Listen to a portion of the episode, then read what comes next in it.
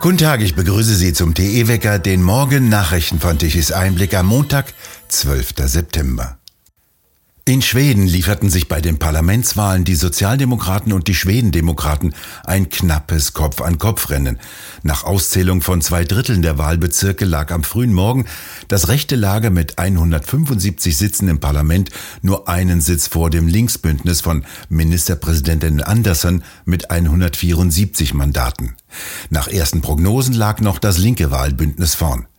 Das konservative Lager aus Schwedendemokraten, Christdemokraten und Liberalen unter Führung des moderaten Spitzenkandidaten Ulf Christersen hatte vor der Wahl mit einem Tabu gebrochen und war erstmals ein Bündnis mit den Schwedendemokraten eingegangen.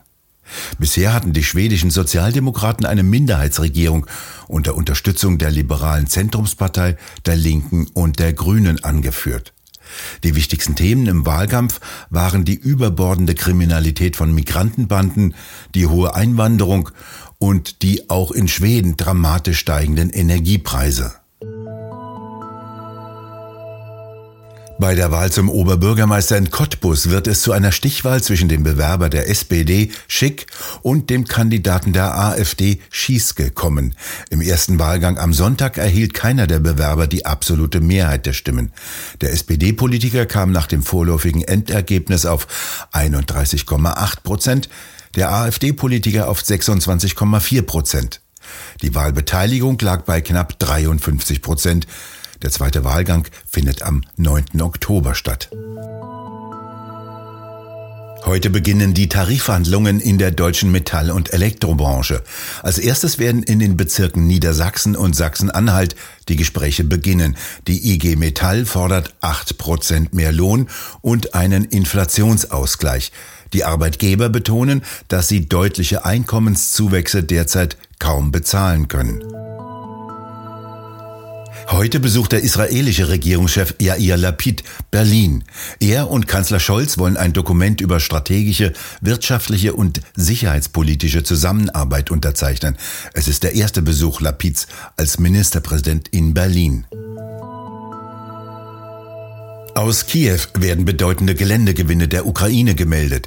Es soll sich um Gebiete im Osten der Ukraine in der Größenordnung von rund 1000 Quadratkilometer handeln, aus dem die russischen Truppen vertrieben worden sein sollen. Es soll sich dabei um strategisch wichtige Positionen handeln, die vor allem die Versorgung russischer Truppen behindern oder unterbrechen. Ebenfalls nach Angaben aus Kiew ziehen sich russische Truppen auch aus dem südlichen Gebiet von Kherson zurück. Am vergangenen Samstag hatte das russische Verteidigungsministerium den Abzug eigener Truppen aus der Gegend um Charkiw bekannt gegeben. Der Sprecher des russischen Verteidigungsministeriums hatte zuvor eine Erklärung veröffentlicht, in der es heißt, die russische Armee habe sich erfolgreich von Isium umgruppiert, um bessere Stellungen einzunehmen. Der Verteidigungsminister der Ukraine warnte vor einem Gegenangriff der russischen Seite. Gegenüber der Financial Times sagte er, die Ukraine müsse jetzt die zurückeroberten Gebiete sichern. Die USA liefern noch einmal Waffen an die Ukraine im Wert von 675 Millionen Dollar. Dies wurde Ende vergangener Woche auf einem weiteren Treffen der sogenannten Kontaktgruppe in Rammstein beschlossen. Es werden vor allem Waffen geliefert, die über eine große Distanz russischen Truppen große Schäden zufügen können, indem sie Munitionsdepots und Transportwege zerstören. Nicht geliefert werden Waffen wie Panzer und Schützenpanzer, die ukrainischen Truppen zum Beispiel schnelle Bewegungen erlauben würden. Am Sonntag sagte der Außenminister Russlands Lavrov, dass Russland Verhandlungen mit der Ukraine nicht ablehne, doch je länger der Prozess hinausgezögert werde, desto schwerer werde es, sich zu einigen. In einem Fernsehgespräch rechtfertigte er das russische Vorgehen und sprach von einer Auseinandersetzung mit dem gesamten Westen, der versuche, seine Vormachtstellung zu bewahren, doch die Menschheit bewege sich auf eine gerechtere Weltordnung mit multipolaren Machtzentren, so Lavrov. Währenddessen wurde das größte Kernkraftwerk Europas, Saporischschja, vollständig heruntergefahren. Wie die ukrainische Atombehörde mitgeteilt hat, waren immer wieder Verbindungen des Kernkraftwerkes zum Stromnetz aufgrund von Beschuss unterbrochen worden. Gestern Nacht meldeten mehrere Regionen der Ukraine einen kompletten Stromausfall. Die Ukraine wirft der russischen Armee vor, die Energieinfrastruktur angegriffen zu haben. Der Präsident von Weißrussland, Lukaschenko, wird mit dem bemerkenswerten Satz zitiert, dieser Streit hat sich nicht gelohnt. Lukaschenko sagte, er sei bereit, seinen Botschafter nach Kiew zurückzubringen. Als friedliebender und über die Jahre kluger Mensch, so der Präsident, habe er sich immer für gutnachbarschaftliche Beziehungen zur Ukraine eingesetzt und sei bereit, den ersten Schritt in diese Richtung zu tun. ARD und ZDF sind auf einen Bruchteil ihrer früheren Bedeutung geschrumpft. Das Vertrauen der Zuschauer in ARD und ZDF schwindet. Nur noch ein knappes Drittel der Bevölkerung vertraut den beiden Sendern.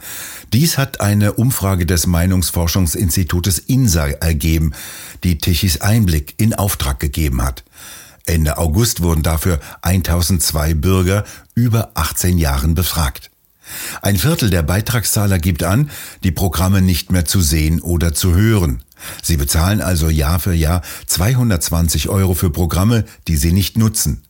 Nur noch 55 Prozent in der Gruppe der 18 bis 29-Jährigen schauen noch ARD und ZDF-Sender. Bei den über 60-Jährigen finden Sie noch 82 Prozent Zuschauer. Extrem einseitig ist auch die Auswahl der Gäste in den Talkrunden der öffentlich-rechtlichen Anstalten. Der grüne Anteil an den Talkgästen war 2021 doppelt so hoch wie ihr Stimmenanteil. Praktisch ausgeschlossen ist die AfD, die seit der Bundestagswahl in keiner Talkshow erschien. Die Wähler der AfD haben das geringste Vertrauen in ARD und ZDF. Nur noch wenige Sendungen schaffen es überhaupt, bei den Zuschauern die Millionenmarke zu knacken. Noch ein Ergebnis aus der Umfrage von INSA für Tichys Einblick. Die Zuschauer aus dem Osten stehen den Sendern weit kritischer gegenüber als die Zuschauer im Westen. Reporter des ZDF trauen sich in Sachsen und Sachsen-Anhalt nicht mehr unters Volk. Mit fast 200 Redakteuren, Kameraleuten und Technikern rückten die öffentlich-rechtlichen Anstalten bei dem Bundesparteitag der CDU in Hannover an. Parteichef Friedrich Merz begrüßte am vergangenen Freitag die, so wörtlich, stolze Zahl von 58 Redakteuren des öffentlich-rechtlichen Rundfunks. Heute noch einmal trocken und sonnig. Ein paar Wolken können sich am Himmel zeigen. Die Temperaturen steigen auf 20 bis 23 Grad. Im Süden können sie sogar 26 Grad erreichen. Danach kommt zum Dienstag die Kaltfront eines Tiefs über dem Nordatlantik herein und bringt kältere Luftmassen mit. Wir bedanken uns fürs Zuhören. Schön wäre es, wenn Sie uns weiterempfehlen. Weitere aktuelle Nachrichten lesen Sie regelmäßig auf der Webseite tichiseinblick.de. Und wir hören uns morgen wieder, wenn Sie mögen.